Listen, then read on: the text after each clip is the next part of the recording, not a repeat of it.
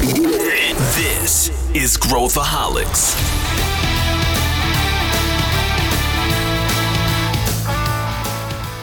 Olá, aqui é Pedro Van Gerten, eu sou o CEO da ACE e esse é Growthaholics, o podcast para quem adora inovação e empreendedorismo. Desde 2018, nós da ACE mapeamos anualmente o ecossistema de inovação do Brasil através do ACE Innovation Survey, uma pesquisa completa e com muitos insights para quem está à frente das estratégias de inovação das grandes empresas.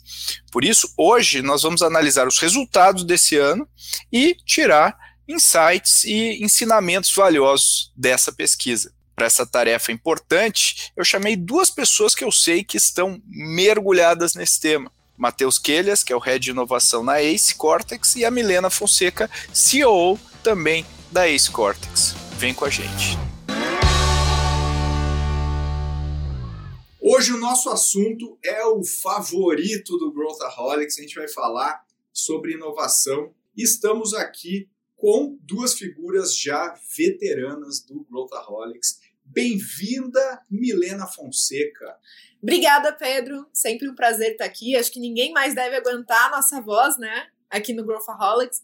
Mas é sempre um prazer estar aqui com você. Eu aguento, eu aguento. A Milena, para quem não sabe, é a nossa CEO aqui da Ace Cortex, muito bem acompanhada do meu querido Matheus Quelhas. Tudo bem, Matheus? Oi, Pedro, tudo bem? Prazer estar aqui com você e com a Milena dessa vez, né? Algumas Uh, vezes estamos aqui separados, várias vezes no podcast, então... Quase um ano depois da última um vez que a gente gravou junto, né? Faz mais de um é, ano Tô passada chocada. Era um episódio antes do centésimo, então assim, a gente tava no dois dígitos ainda. Olha aí. Então, poxa, muito bem-vindo. Matheus, o que, que você faz na, na ACE? Eu sou Head de Inovação e Novos Negócios aqui na ACE Cortex, Boa. trabalhando com nossos clientes, as grandes corporações, lançamento de negócios e novos canais de novas fontes de renda, basicamente. Boa, e o Matheus, então, está o dia inteiro criando novos negócios para né, os nossos parceiros aqui do Cortex. E hoje a gente vai falar sobre uma, uma pesquisa que a gente costuma fazer anualmente, a gente faz, já estamos na quarta edição, que é a nossa Innovation Survey. É uma pesquisa onde a gente estuda como que as empresas estão pensando sobre inovação e a gente quer aqui comentar alguns dos achados que a gente teve nessa edição, comparando com as anteriores, o que, que mudou, o que, que a gente está sentindo das empresas. E, para começar, eu queria já perguntar para vocês o que highlights a gente pode dar para os nossos ouvintes, o que, que a gente pode pegar aqui uh, em relação a essa pesquisa. Muito bem, vou dar aqui alguns pareceres sobre os dados que saíram para a gente na pesquisa. Né? O interessante é que, quando a gente faz o Ace Innovation Survey, a gente junta diversas pessoas da organização, diversos níveis hierárquicos, para a gente poder ter um panorama real né, do, do que está acontecendo, com visões diferentes, efetivamente, com setores diferentes, verticais diferentes. E aí, quando a gente compara isso tudo num cenário de inovação, a gente vê algumas coisas. Então, primeiros dados gerais aqui, né, algumas coisas que saíram. Se a gente pensa em inovação, se é realmente necessário ou não na visão de pessoas que trabalham em corporações, 84,8% dizem que é fundamental. Tá? Então, é fundamental ou parcialmente importante para definir a estratégia e o desenho da companhia no futuro. E esse número tem aumentado, né? Esse percentual tem aumentado ao longo das pesquisas. Ao longo das pesquisas a gente tem tido um, um aumento, assim. Então, quando a gente começou há quatro anos atrás, né, a fazer esse, esse trabalho, era um certo percentual. A gente vê que, inclusive, do ano passado para cá, teve um aumento bem interessante em vários das é, vários dos, dos, fatores de inovação, vamos dizer assim. Até porque a gente teve pandemia aí que acelerou muito a digitalização, né? Então, esse foi um dos grandes highlights aí que a gente vê. E o que eu achei muito interessante do ano passado para esse é que ano passado, até pelo cenário que a gente estava vivendo, cenário de alta incerteza, a gente tinha muito foco em inovação, mas inovação dentro do core business. E a gente começa a ver isso mudando timidamente, né? Mas mudando muito mais para o foco em novos negócios fora do core business, né? Acho que é a principal mudança quando a gente olha de, poxa, como que eu olho além da minha eficiência operacional, além da minha eficiência em canais, mas eu olho para o futuro do meu negócio, que cruza bastante com o nosso principal, primeiro princípio de inovação, né, que é o mais seu próprio negócio. Legal, vamos mergulhar nesse princípio aqui. Eu acho que não me lembro o nome do autor que, que cunhou esse. Eu acho que era Pedro. Vai, tinha um sobrenome esquisito. Ninguém consegue é, vai, vai, vai, em alguma coisa. É, alemão, é difícil. Não, não sei.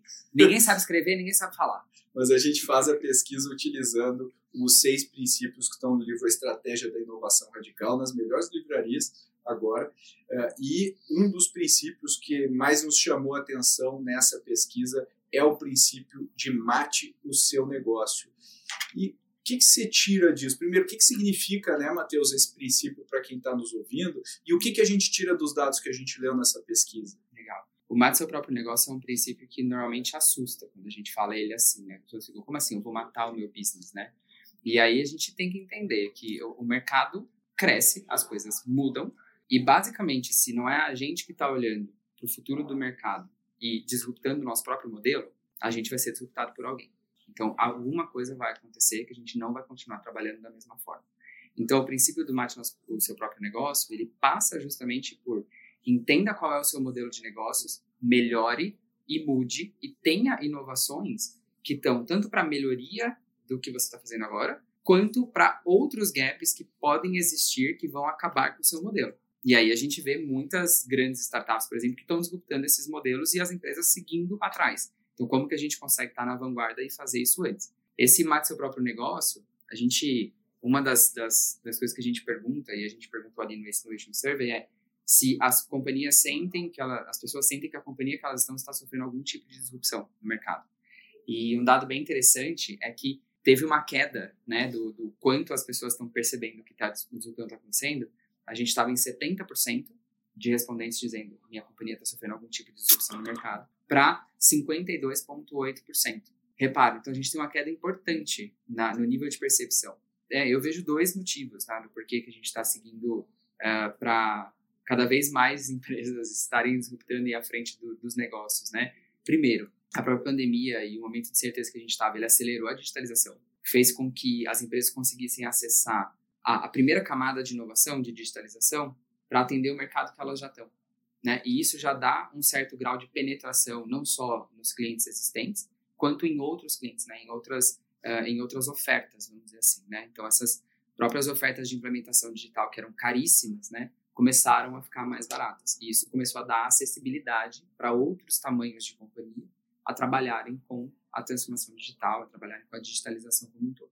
E aí, isso faz com que a gente ganhe mais eficiência e, e perceba que a gente não está mais sofrendo tanta disrupção. Só que aí vem o contraponto. Então, quando a gente tem uma percepção de que essa primeira camada de digitalização é aquilo que vai causar a gente a, segurança, né, a saudabilidade do nosso negócio no futuro, não necessariamente a gente está conseguindo olhar para aquilo que pode mudar a gente daqui mais do que dois, três anos.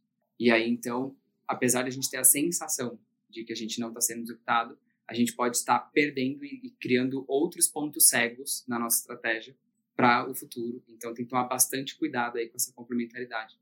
Tem aquela famosa frase que fala: todo mundo tem um plano até levar um soco na cara, né? Acho que ano passado todo mundo levou um soco na cara com o Covid. E isso contribui muito para as pessoas sentirem que teu negócio está sendo disruptado. Então, para muitas empresas, migrar para o digital já era uma grande disrupção do próprio negócio. Então, poxa, como que meus colaboradores vão trabalhar no de home office, vão trabalhar de outras localidades, como que eu vou mudar minha estrutura organizacional.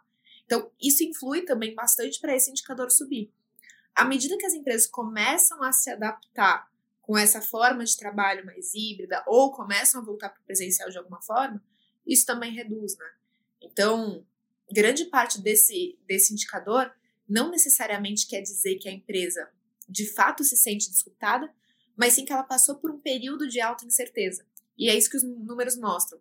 Até porque, quando a gente faz a pergunta inversa e a gente pergunta se você possui um projeto de inovação para matar o seu próprio negócio, 18% tem iniciativas que alteram parcialmente o seu próprio negócio. E 63% não estão fazendo nenhum tipo de iniciativa. Isso mostra que as pessoas ficaram com medo no primeiro momento do incerto, que é natural, né? A gente age dessa forma perante o incerto. Só que logo em seguida, é, isso se normalizou e ao invés das elas olharem para o longo prazo ou para como eu vou preparar o meu negócio para outros momentos de incerteza, elas se acomodaram nesse novo modelo de atuação. Então, não necessariamente isso significa que as empresas estejam estrategicamente mais preparadas hoje do que estavam um ano atrás. Eu acho interessante né, vocês falando nisso, porque Se a gente olhar, o mate seu próprio negócio talvez seja o princípio mais ligado à estratégia da empresa. Né? Se a empresa tem uma estratégia. Eh, ninguém surge, né? as iniciativas elas não são aleatórias, elas têm que ter uma coerência com a estratégia do negócio. E o que a gente vê aqui, né, claramente na, na pesquisa, é uma, um descasamento entre a percepção e a ação. E, e eu acho que uh, é muito fácil a maior parte das empresas cair na moda do tipo Uh, agora a gente está falando de metaverso. Então uhum. sai todo mundo correndo. O que, que nós vamos fazer de metaverso? Em vez de pensar o que, que faz sentido estratégico para o meu negócio, o que é realmente muito difícil uh, fazer. Eu queria ouvir vocês nesse uh, sentido. E um outro dado que, que tem aqui é que a percepção das empresas de que os seus negócios estão sofrendo disrupção tem reduzido ao longo do tempo elas têm achado que os seus negócios não estão sofrendo, né? A maioria ainda acha né, que os seus mercados estão sob ataque, mas isso tem reduzido com o passar do tempo. Por que, que vocês acham que isso tem acontecido? Acho que alguns fatores são um pouco do que a gente citou antes, né? Mas acho que tem outros fatores que a gente consegue, consegue se consolidar. O principal desafio de uma grande empresa ou de uma empresa de qualquer porte investir em inovação é como que eu consigo garantir o meu investimento na inovação, considerando que o meu core business também precisa de investimento? Como que eu consigo garantir o alinhamento de incentivos? E como que eu consigo garantir que todo mundo esteja 100% comprado na estratégia? Por quê? Se você não tem uma estratégia de inovação muito robusta, que consiga alinhar os objetivos das duas frentes, tanto da ambidestria quanto do business as usual, né? Você começa a desbalancear. É muito natural isso que você perguntou, e é, alguns pontos são os fatores que a gente citou anteriormente, mas tem também o antigo trade-off entre eu foco em inovação ou eu foco no meu core business. É muito natural que a inovação acabe ficando em segundo plano quando o core business começa a demandar outras iniciativas, demandar caixa, demandar pessoas. E esse balanceamento é muito difícil de se fazer. E grande parte dos executivos brasileiros ainda não está preparado para se fazer.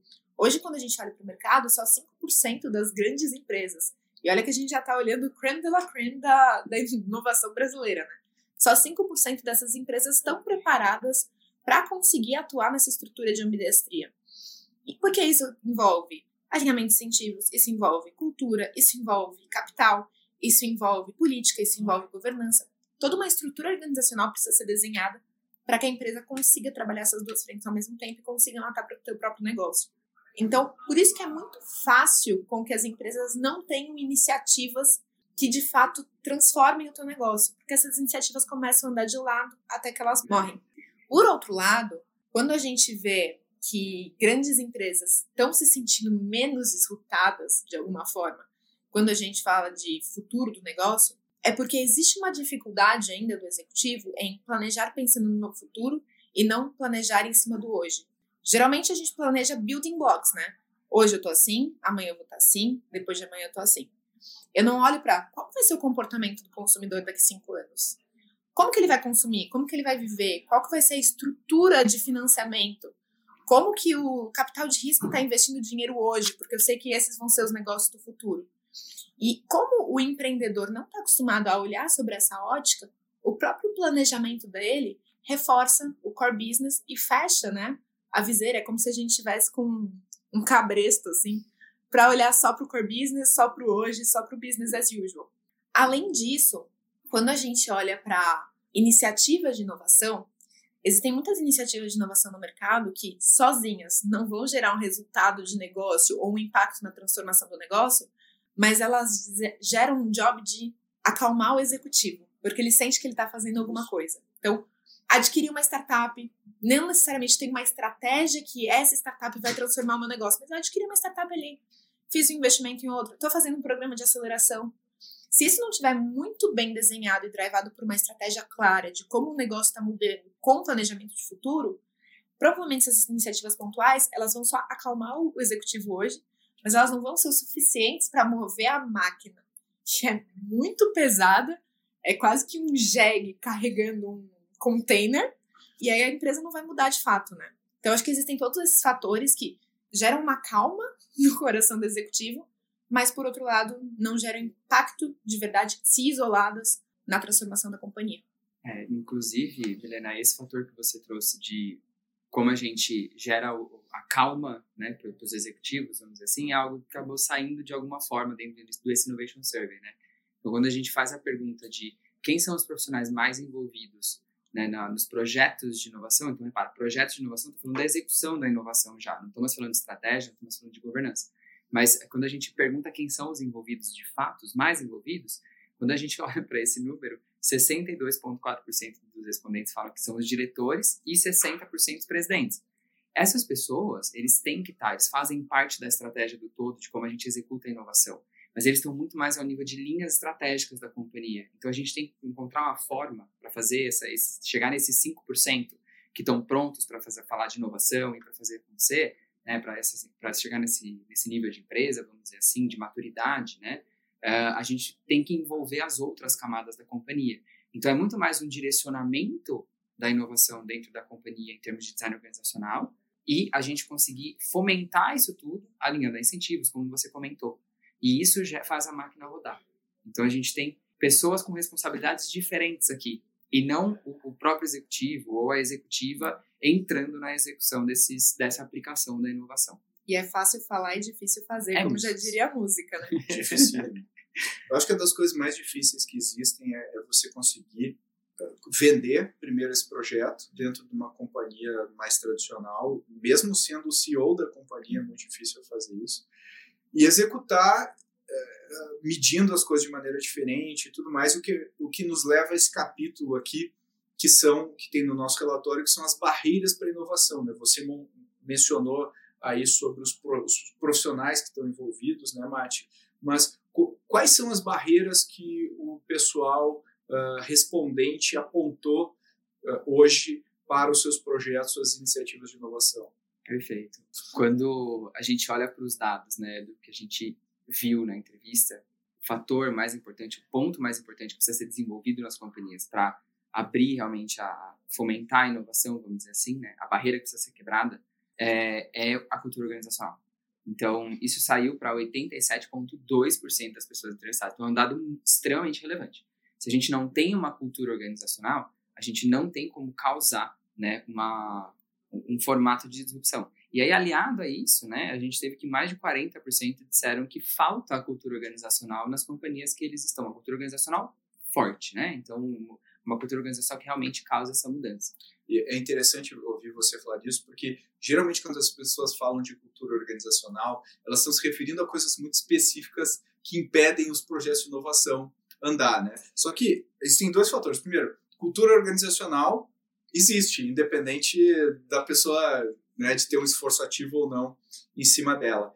E a cultura organizacional ela demora muito para mudar, demora anos para mudar.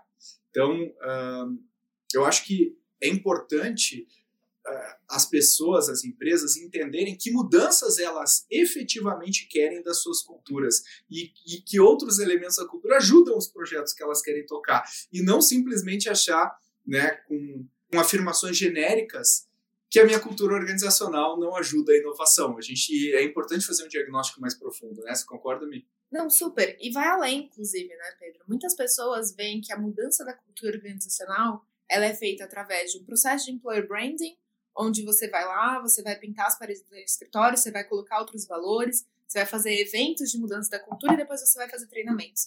Mas vai muito além disso. Para você mudar uma cultura organizacional, você precisa ter alinhamento de incentivos, você precisa ter uma mudança da própria estrutura de gestão da empresa, você precisa ter um, uma mudança dos processos da empresa, da forma de se fazer processo. Então, a melhor forma de se mudar a cultura organizacional é atuando diretamente nos processos, no que vai pagar bônus do pessoal no final do dia e na estrutura, né? Como que é o trabalho dessa pessoa no dia a dia. É muito fácil você falar, poxa, minha cultura organizacional não é boa, e falar, vamos fazer um programa de sensibilização. É, muito fácil incorrer nesse erro, porque é mais suave, é mais sutil e não é, não é feio, né? Se a gente for olhar um processo de mudança de, de cultura organizacional, ele é feio, ele não é bonito, ele é doloroso, você vai ter muita gente que vai sair da tua companhia. Então a gente sempre precisa ter isso em mente quando a gente fala de fazer uma transformação da cultura organizacional e saber que é um caminho sem volta, né? São de 5 a 7 anos para uma cultura organizacional se sedimentar numa grande empresa. Então eu preciso estar tá all in, que é isso que eu quero fazer, E, de novo, isso precisa estar muito vinculado à minha estratégia como um todo. O pouco que a Camila disse, é muito fácil você fazer algumas coisas.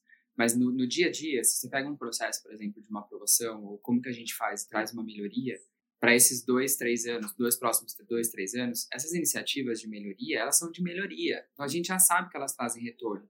É esse tipo de coisa que a gente vai avaliar. Para, por exemplo, imagina que eu quero implementar uma nova loja, por exemplo, eu sou um, um varejista e quero colocar uma nova loja. Eu sei qual é o modelo de negócios, então eu sei que ali eu tenho que olhar o retorno.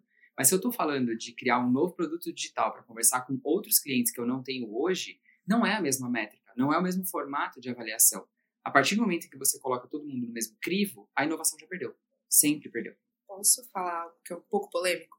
Os profissionais de inovação hoje não estão preparados para olhar a empresa de forma sistêmica uhum. e entender como a inovação drive a estratégia. A grande massa dos profissionais de inovação que existem hoje no mercado, eles estão seguindo pelo hype. Eles veem inovação como algo cool. Metaverso. Uhum. Metaverso. Vai, metaverso vai ser importante, mas não é o metaverso pelo metaverso. Perfeito. E o profissional de inovação não vê isso. Ele vê inovação como algo cool. As pessoas que querem trabalhar com inovação vão porque é hype, é cool. Porque, poxa, tem um lugar mais bonito. Ou, poxa, vou trabalhar com empreendedor. Quando, na verdade, a inovação é muito difícil de se fazer. É. E ela é um processo muito doloroso. Porque ela está intimamente ligada à execução. Exatamente. E a gente às vezes pensa assim, ah, eu preciso ter boas ideias, lidar. no final do dia é levar o projeto para o mercado com eficiência, garantir que as coisas aconteçam, rodar os ciclos, aprender. Eu acho que essa confusão às vezes que faz com que uh, eu acho que às vezes as pessoas se encantam pelo universo da inovação. Pela criatividade, né? É, uhum. é olhando isso. Né? Gente, quantas palestras de inovação a gente já viu onde as pessoas. Olha como a pessoa resolveu este problema de maneira criativa. Ah, olha esse novo produto. Mas ninguém pensa no embaixo do capô, como que eu distribuo o produto, como que eu meço, qual, como que eu alinho os incentivos, como que eu faço os times operarem juntos.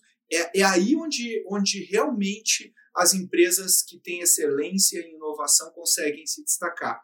E eu linko aqui com uma outra, com uma outro dado aqui, né, Matheus? Vou ter que falar um dado, desculpa. Data, Matheus. É, eu vou ter que falar um dado aqui no seu lugar, mas é a liderança e a gestão corporativa, né? Que o pessoal fala que a liderança, 75,2% das pessoas acreditam que a liderança visionária e forte é fundamental para a criação de uma companhia inovadora. E para 24,8% do, do, dos respondentes, a governança e a liderança são os maiores desafios também. Ou seja, é, é meio que um paradoxo aí. Como que, como que você vê essa, isso funcionando no dia a dia, na prática? É, o, quando a gente fala de liderança, né, sendo o ponto-chave aqui, uh, ele é um dos pontos-chave para uma execução de inovação. No dia a dia, o que a gente vê é, é muito linkado com o que a gente acabou de falar, né? Existe o hype, existe o, o, que é tendência, vamos dizer assim, e agora a gente tem que implementar a tendência porque alguém falou para mim que eu preciso implementar essa tendência aqui do metaverso, sei lá, e a gente vai fazer isso daqui. Ou eu vou fazer uma sensibilização, ou eu vou fazer um formato novo, escritório novo, vou mudar o nosso escritório. Não que essas coisas não sejam importantes, mas essas coisas não são uma gestão. Né? Então, quando a gente fala de liderança, é legal fazer tudo isso, mas aí chega alguém e fala, olha, tem uma ideia aqui para a gente mudar e como que a gente ataca, etc, etc. E a primeira pergunta é, quanto dinheiro você vai me trazer? Uhum. Então, assim, você já, já quebra ali, né? Então, se a liderança não tá, não entende que tem partes de, de portfólio de projetos, e eu tô falando de portfólio mesmo, né? De melhoria, de inovação e tudo mais. Esse portfólio, ele não pode ser medido da mesma forma. Então, se a gente não, não entende que tem coisas que a gente vai escalar rapidamente, né? E, e essas vão trazer a saudabilidade do meu negócio, e que tem outras coisas dentro desse sistema que não vão trazer necessariamente uma saudabilidade agora, mas elas vão trazer uma sustentabilidade no futuro. Se a liderança não está comprada, ela pode ser o que for, pode falar o que for, mas isso não, não impregna nas pessoas, isso não impregna na estrutura da companhia. E aí a gente começa a bloquear o desenvolvimento, sem querer ou por querer. Uhum, uhum. É, eu, eu, eu acho que o innovation washing assim, de você ficar usando um monte de termo e ah, somos squads e lean e agile e blá.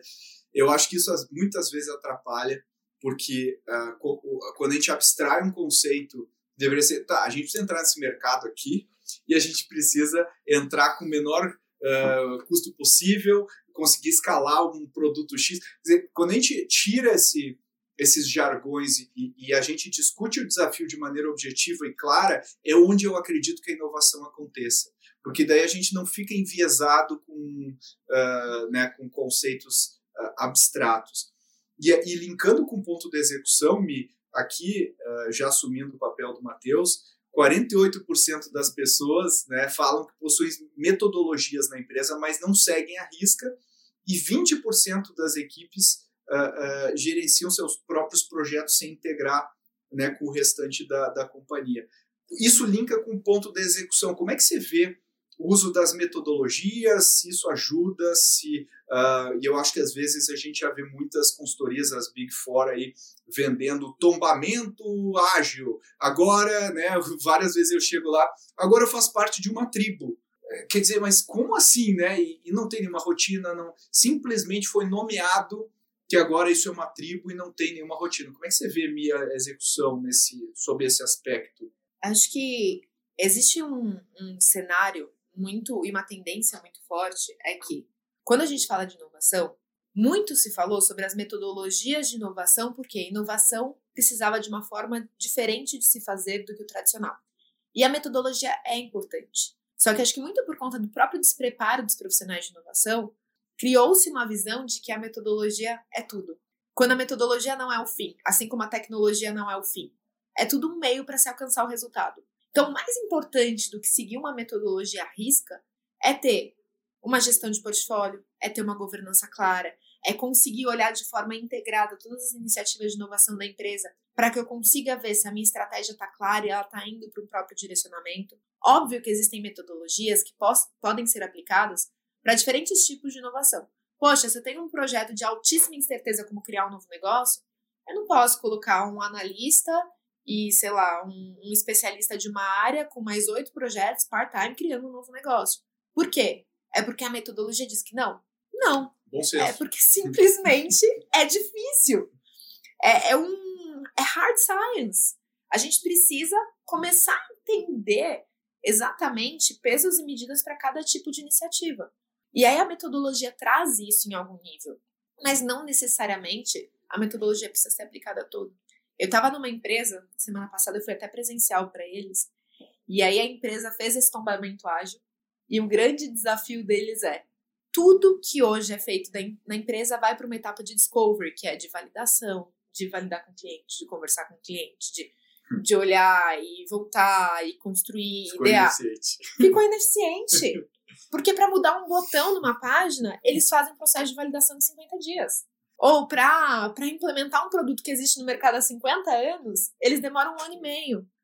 Então, eu acho que existe. As, as empresas precisam entender o que é business as usual, o que precisa entrar na esteira de projetos tradicional, apesar de ser inovação, porque é uma inovação incremental, tem pouco nível de incerteza, o time já sabe fazer, não vai gerar um, um soco na cara de todo mundo e falar, poxa, isso aqui é diferente, o que, que eu faço?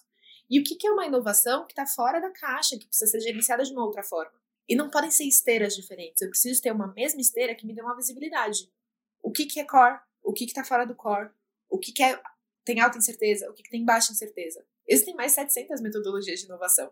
Então, eu falar que a empresa inteira segue uma metodologia, isso é utópico. É utópico e não funciona. E aí, aqui, usando o Datamate aqui, 11,2% das empresas falaram que não utilizam nenhum processo de teste e validação de ideias. Provavelmente essas empresas não estão nem criando novos negócios, ou entrando em novos canais, ou fazendo projetos com alta incerteza que demandem algum tipo de teste e validação de ideias. E eu acho que é isso que a gente precisa desconstruir, né? Não é porque essa metodologia funciona para o cenário A que ela vai funcionar para todos.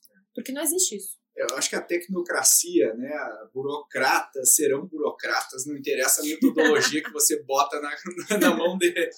Né? Então, é, é, é, eu acho que existe essa ilusão de que eu vou mudar método e aí todo mundo vai virar inovador. E a gente sabe que não é bem isso. E aí me liga aqui com o futuro, né, Mati? A gente está olhando para frente e transformação digital, que é um termo que eu não gosto muito, porque ele quer dizer muitas coisas, é como metaverso, ele pode significar qualquer coisa, e quando pode significar qualquer coisa, a gente pode ter a ilusão de que a gente está fazendo.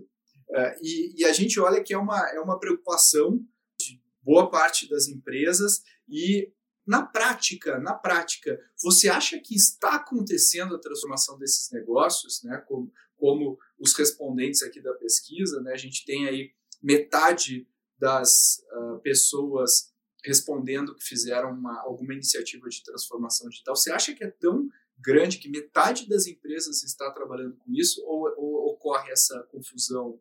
Hoje está um episódio polêmico, né? Vamos lá.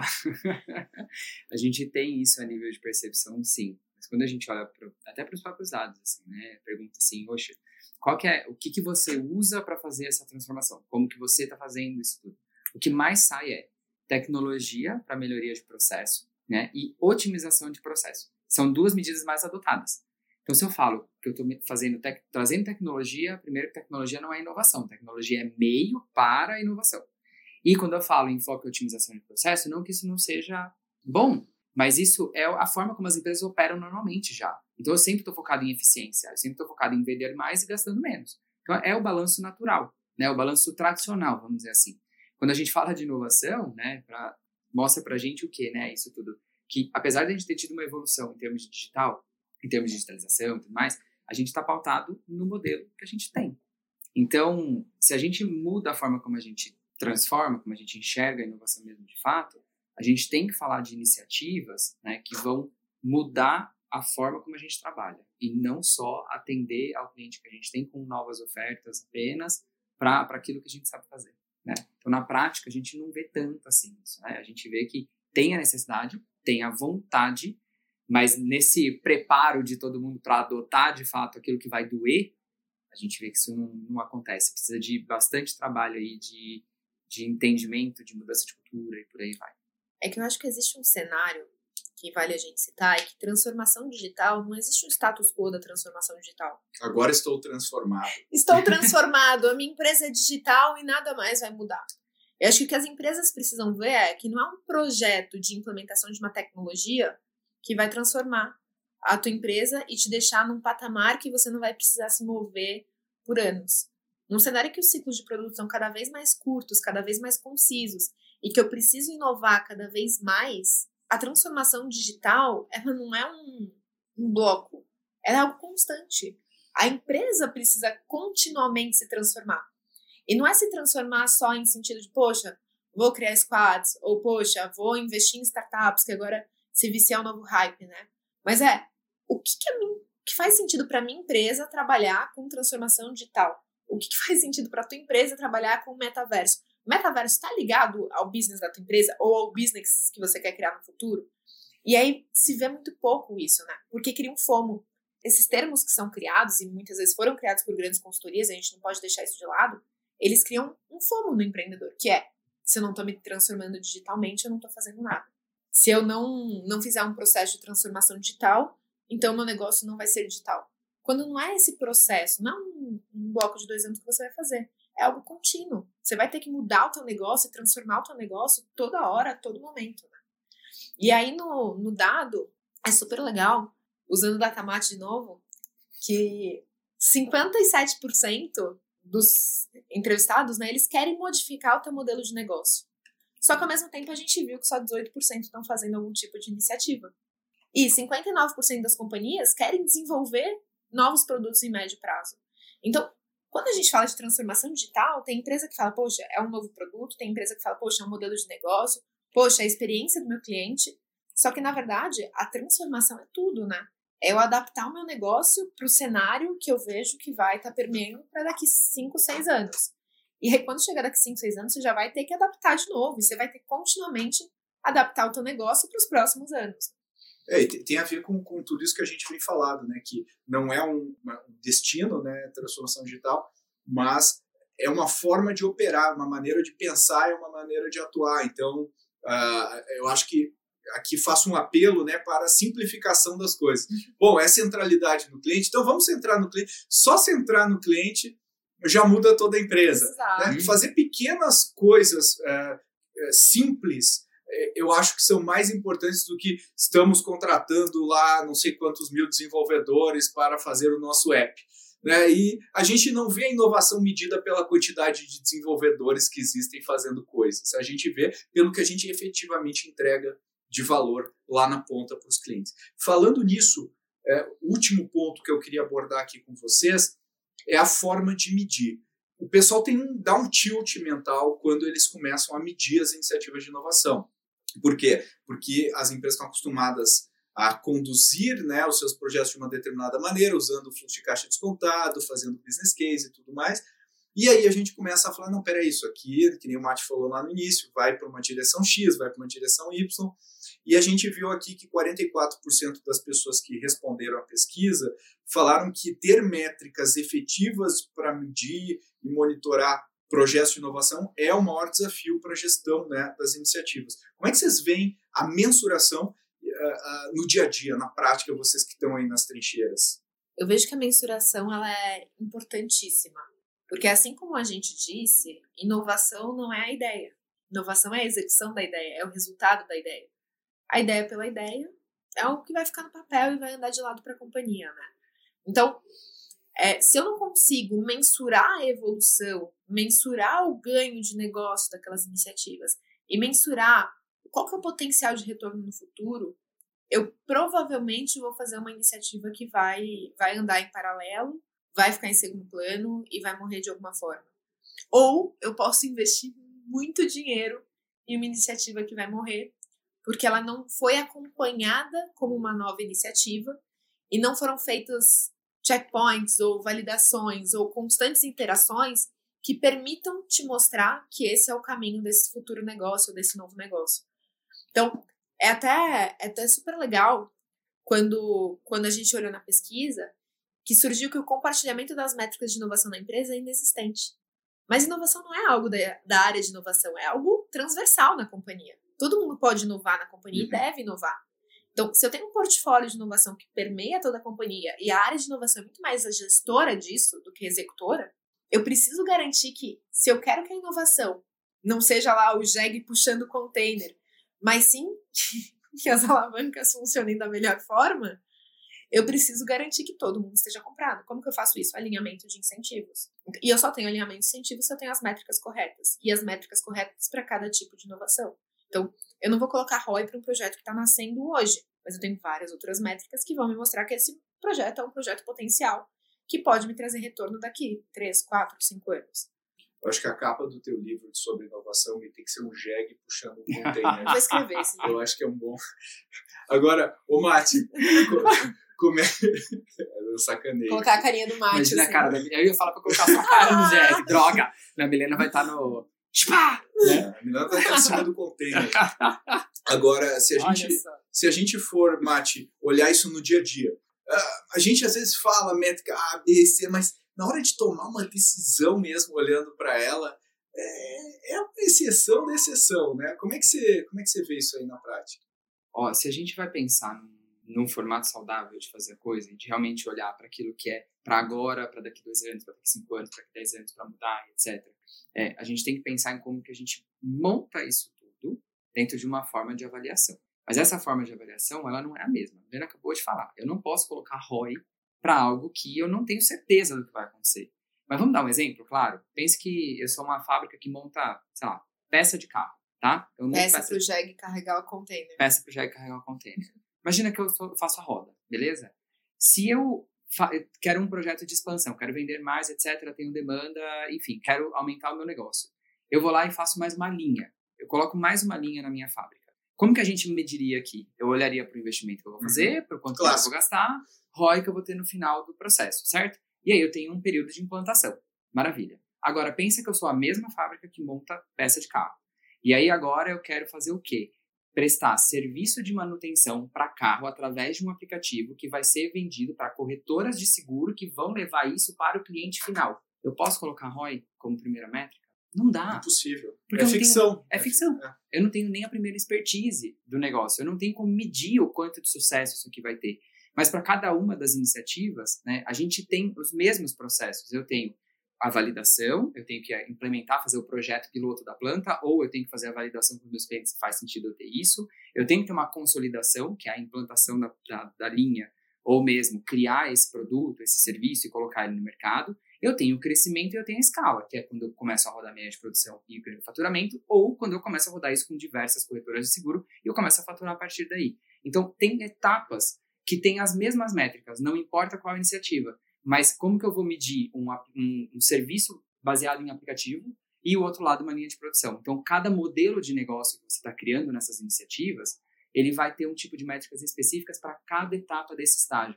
E a gente chama isso no, no, bonito, acaba ficando em inglês, que é stage gate, que é o, o portão, né? Para passar para o próximo estágio, como se fosse uma fechadura mesmo. Cheguei até esse ponto, agora eu preciso abrir a, a, a fechadura para cair na próxima na, na, minha próxima fase do jogo, vamos dizer assim. E no final, essas métricas no começo, elas estão muito mais ligadas a como que eu faço o que pode dar de mais errado, o momento de mais complexidade de criação desse negócio dar certo do que qualquer outra coisa, né? Exatamente. Então, o que, que pode mais, de, dar de mais errado? Essa vai ter tua métrica principal para você evitar que isso aconteça. E simplificar, né, gente? Assim, metas simples que todo mundo olha, que tá na parede e a gente sabe o que, que ela significa, Exato. eu acho que é fundamental.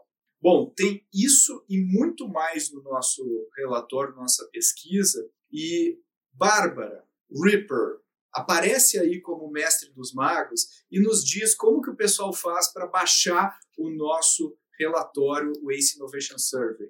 O link está aqui na descrição para quem quiser baixar, de qualquer plataforma que você esteja vendo o podcast. Legal. Ace Innovation Survey você pode baixar aqui e compartilha aí com a sua rede e com seus contatos. A gente adora falar sobre esse tema, a gente fica super feliz em poder discutir em cima de dados concretos do mercado. E com isso, quero agradecer imensamente a participação da nossa nova visionária do JEG do container aqui, Milena Fonseca, obrigado pela sua participação. Obrigada, Pedro. Eu que fiquei honrada aqui de participar desse podcast com tantos datamate aqui e com essa interação tão, tão divertida e rica que a gente teve hoje. Legal, obrigado, Matheus Quelhas, aqui ao vivo. Vocês não estão sabendo, mas o Mate eu não vejo ele há muito, muito tempo. Tenho muita alegria de vê-lo aqui na minha frente. Obrigado, Mate. Obrigado, Pedro. Obrigado, Milena. Super troca. É, acho que é bem interessante. Eu fiquei excluído mesmo do, do, dos rolês, porque eu fiquei em casa escondidinho. Mas eu acho que o pessoal, assim, vão lá, baixem o report, porque primeiro que dá um calorzinho no coração entender que a gente não está sozinho nessa, né, nessa dificuldade que é a inovação. E segundo que tem bastante coisa legal para a gente começar a transformar o ambiente que a gente está ou outros ambientes também. Então aproveitem. E depois contem para a gente também, né? O que que esse papo e o report ajudou vocês a entender um pouco mais o cenário de vocês hoje. Boa. Se você quer saber mais sobre o ecossistema de inovação e o que vem por aí, dá uma olhada no nosso episódio de tendência sobre isso. Eu debati com dois convidados sobre o que eles acham que nós veremos em 2022. É um episódio valiosíssimo se você se interessa pelo assunto. Além disso, se você quiser ver os dados completos do Ace Innovation Survey desse ano, o link de download está aqui na descrição do episódio. Como sempre, se você tem sugestões para gente ou feedbacks, mande e-mail para podcast@goace.vc. E a gente se vê por aí.